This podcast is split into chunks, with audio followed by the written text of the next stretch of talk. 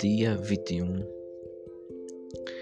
de novembro, Dia da Consciência Negra, é marcada por revoltas, protestos, é marcada por um caso que incrivelmente virou banal no nosso Brasil. O preconceito velado, como muitos dizem, acontece no dia a dia no Brasil. E este é mais um caso. Vamos falar aqui de João Alberto. João Alberto Silveira Freitas, brasileiro, 40 anos, pai de quatro filhos, casado com Milena Borges Alves, cuidadora.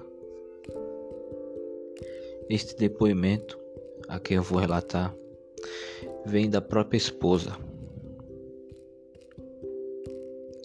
Vocês vão saber como tudo sucedeu. Como uma simples brincadeira se tornou um, um assassinato. Era seis horas e ele queria ir no mercado, segundo a sua esposa. Queria comer verdura. Ela disse: Tá, vamos lá. Foram fazer as compras. E assim aconteceu essa tragédia. Ela tinha comprado alface, beterraba, tomate. Ele queria comer um pudim de pão e ela comprou um leite. Leite condensado, ovos. Comprou um refrigerante e ficaram ali escolhendo os produtos. Não demorou muito, segundo ela. Não houve muito muito tempo e se, se locomoveram, foram ao caixa. Lá, passando, ele fez, de maneira boba, uma, uma brincadeira. Ele era muito alegre, muito extrovertido. Ele gostava gostava de brincar. Era acostumado nesse supermercado. Fazia compras nesse supermercado. Não era a primeira vez que ele ia àquele supermercado, não. Havia algum tempo. Ele era cliente, todos ali conheciam ele. Ele chegou a tentar a convencer seu pai a fazer o cartão de crédito, a fazer um cartão para seu pai fazer as compras nesse mercado. Esse mercado que ficava a 400 metros de sua casa. É, é de ficar assim de queixo caído. Mas, continuando a história, ele fez essa brincadeira. E os seguranças lá ficaram ofendidos. Não se sabe por quê, segundo ela. Ele então decidiu sair. E na frente, ela continuou pagando. Alguns segundos se passaram, alguns minutos, não se sabe. Ao terminar de pagar, ela saiu. Quando ela ia em direção à porta, quando ela ia saindo, alguns seguranças passaram por ela, correndo. Logo em seguida, ela percebeu, ela viu o seu marido ao chão sendo espancado, violentamente espancado. Chutes, socos na cabeça dele. Ela tentou se aproximar, tentou, não sei, de alguma forma acudir o seu marido e foi bruscamente empurrada pelos seguranças. Segundo os especialistas, João, João Alberto teria sido morto por asfixia. Asfixia. Quer, quer dizer, estrangularam o, o, o rapaz, o, o homem. Prenderam a respiração dele de alguma forma. E isso me faz, me traz à mente aquele caso que aconteceu nos Estados Unidos. Este caso, nesse, nesse caso,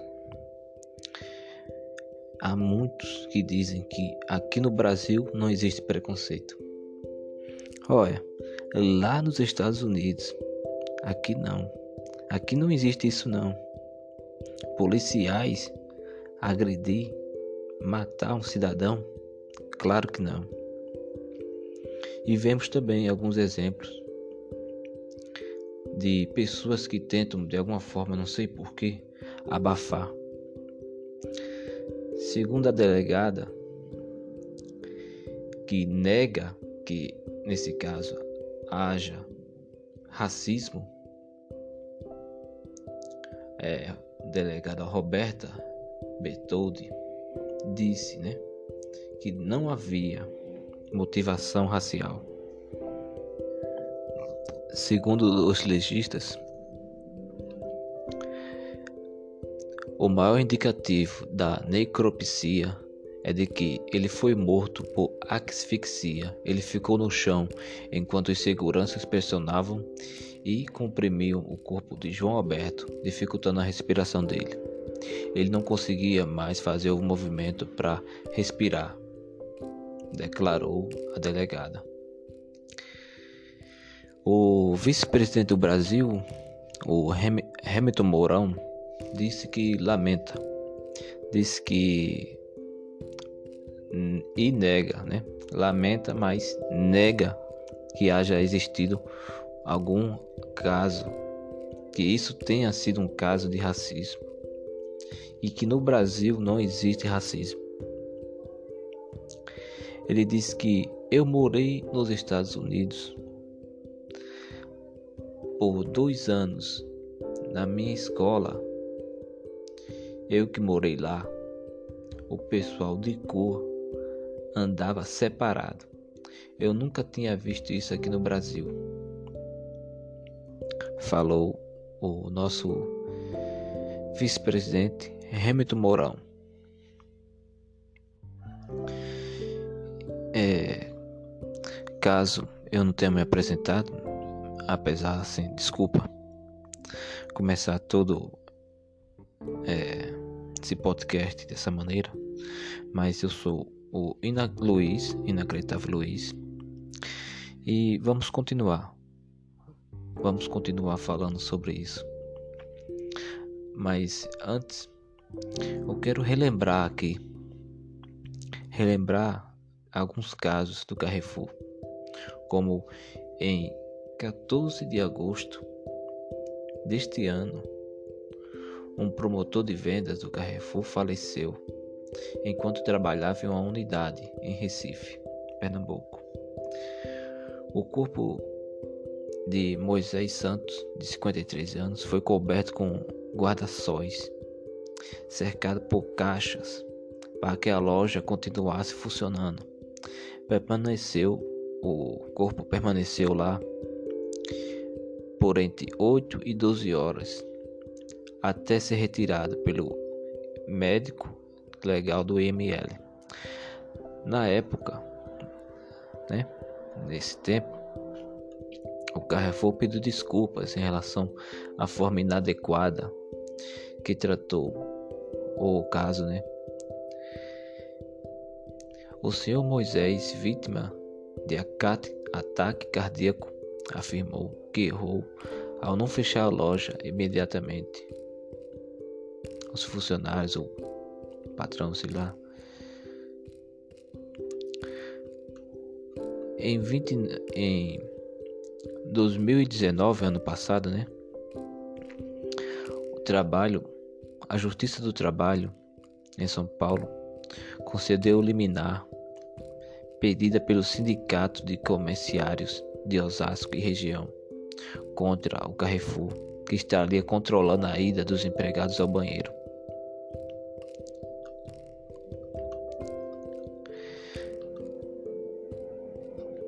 Temos ainda em 2018, para quem não lembra, um cachorrinho, um pobre cachorrinho, um animal indefeso, foi envenenado e espancado por um funcionário que matou o animal de forma violenta. Ele deu chumbinho, chumbinho com mortandela. A rede de supermercado também não socorreu o animal. O cachorro foi resgatado com vida, ensanguentado por uma pessoa que estava perto e socorreu. Ele foi levado a uma clínica veterinária, mas morreu em atendimento.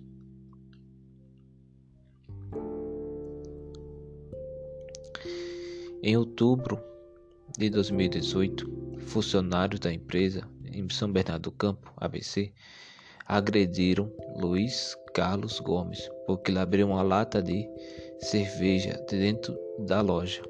Surpreendido pelos funcionários do supermercado, o cliente reiterou que pagaria pelo item. Mesmo assim, foi perseguido pelo gerente da unidade e por um segurança e depois encurralado em um banheiro onde recebeu um mata-leão. Gomes, que é deficiente físico, teve múltiplas faturas e, como sequela, uma cirurgia. Ficou com a perna mais curta que a outra. Ele acusou o supermercado de racismo e de discriminação e pediu indenização. Em 2017, trabalhadores do Carrefour reivindicavam benefício de remuneração por trabalho em feriados demitidos da empresa. Foram demitidos da empresa. E com a justificada de corte de gastos, os funcionários, no entretanto, garantiram que os nomes que receberam a demissão estavam envolvidos em movimentos grevistas. Em 2009, segurança da rede de hipermercados agrediram o vigia e o técnico em eletrônica Januário Alves Santana, 39 anos, no estacionamento em uma unidade em Osasco. Ele teria sido confundido com um ladrão e foi acusado de roubar o próprio carro, um EcoSport. Então, onde estão os negros? Carros também existem os carros também exibiram protestos de para-brisa com a frase Carrefour racista. É. Os casos não deixam dúvidas. O Carrefour já vem há muito tempo com histórico. Mas o que mais me choca nisso tudo é o presidente. O presidente que se cala. Um presidente que não diz sua opinião. Que no dia da consciência negra vai lá, posta lá. Que ganhou uma foto de Pelé. Como isso bastasse. Ganhar uma foto de Pelé. Pronto, já fiz meu trabalho. É uma vergonha que em pleno século XXI ainda estejamos falando de preconceito e que infelizmente ainda haverá casos como esse que em muitos casos são deixados de lado, são é, deixa levados ali, ó, para debaixo do tapete. Isso é uma vergonha.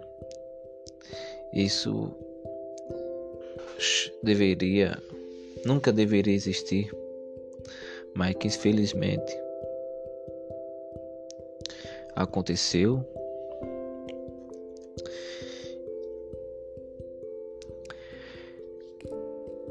Seis casos de violência. É, de forma geral, o Brasil hoje, com seus protestos, primeiro houve o protesto, invadiram em São Paulo o Carrefour, depois em Porto Alegre, onde foi o caso. Há muitas pessoas que defendem que haja protesto, que se grite, que se lute pelos seus direitos. Há outros que defendem é, a empresa, sei, de alguma forma. A gente pode protestar, as pessoas podem protestar, mas não podem quebrar. Claro, claro que a violência gera mais violência. E isso e isso acontece não só no Brasil, mas no mundo. É difícil tentar explicar, é difícil tentar ver assim um, uma justificativa. Como você vai dizer uma pessoa que não pode protestar, que, que agiu de forma violenta? Também, de certa forma, também eu sou contra a violência quando colocam é, fogo, quando... mas de alguma forma, não tentando justificar, mas é fruto, é fruto do que o Carrefour planta. Essas ondas de protesto é fruto do que, como eu já falei, nesses casos, o Carrefour plantou para si próprio.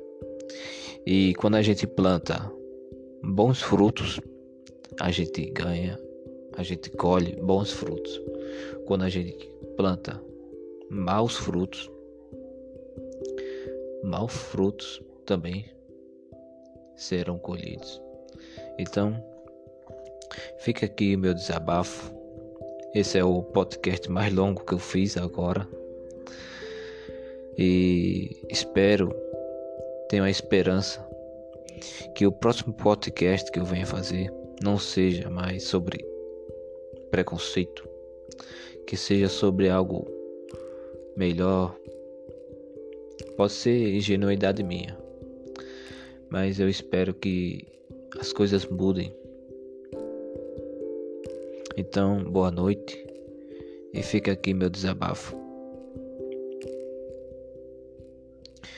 E este é o canal, desculpa, é Luiz, inacreditável Luiz. Espero que gostem desse podcast. Nem falei de, nem planejei muito, fiz assim de coração, meio que um desabafo. Então, eu espero que gostem, espero que que ouçam e boa noite a todos. E valeu.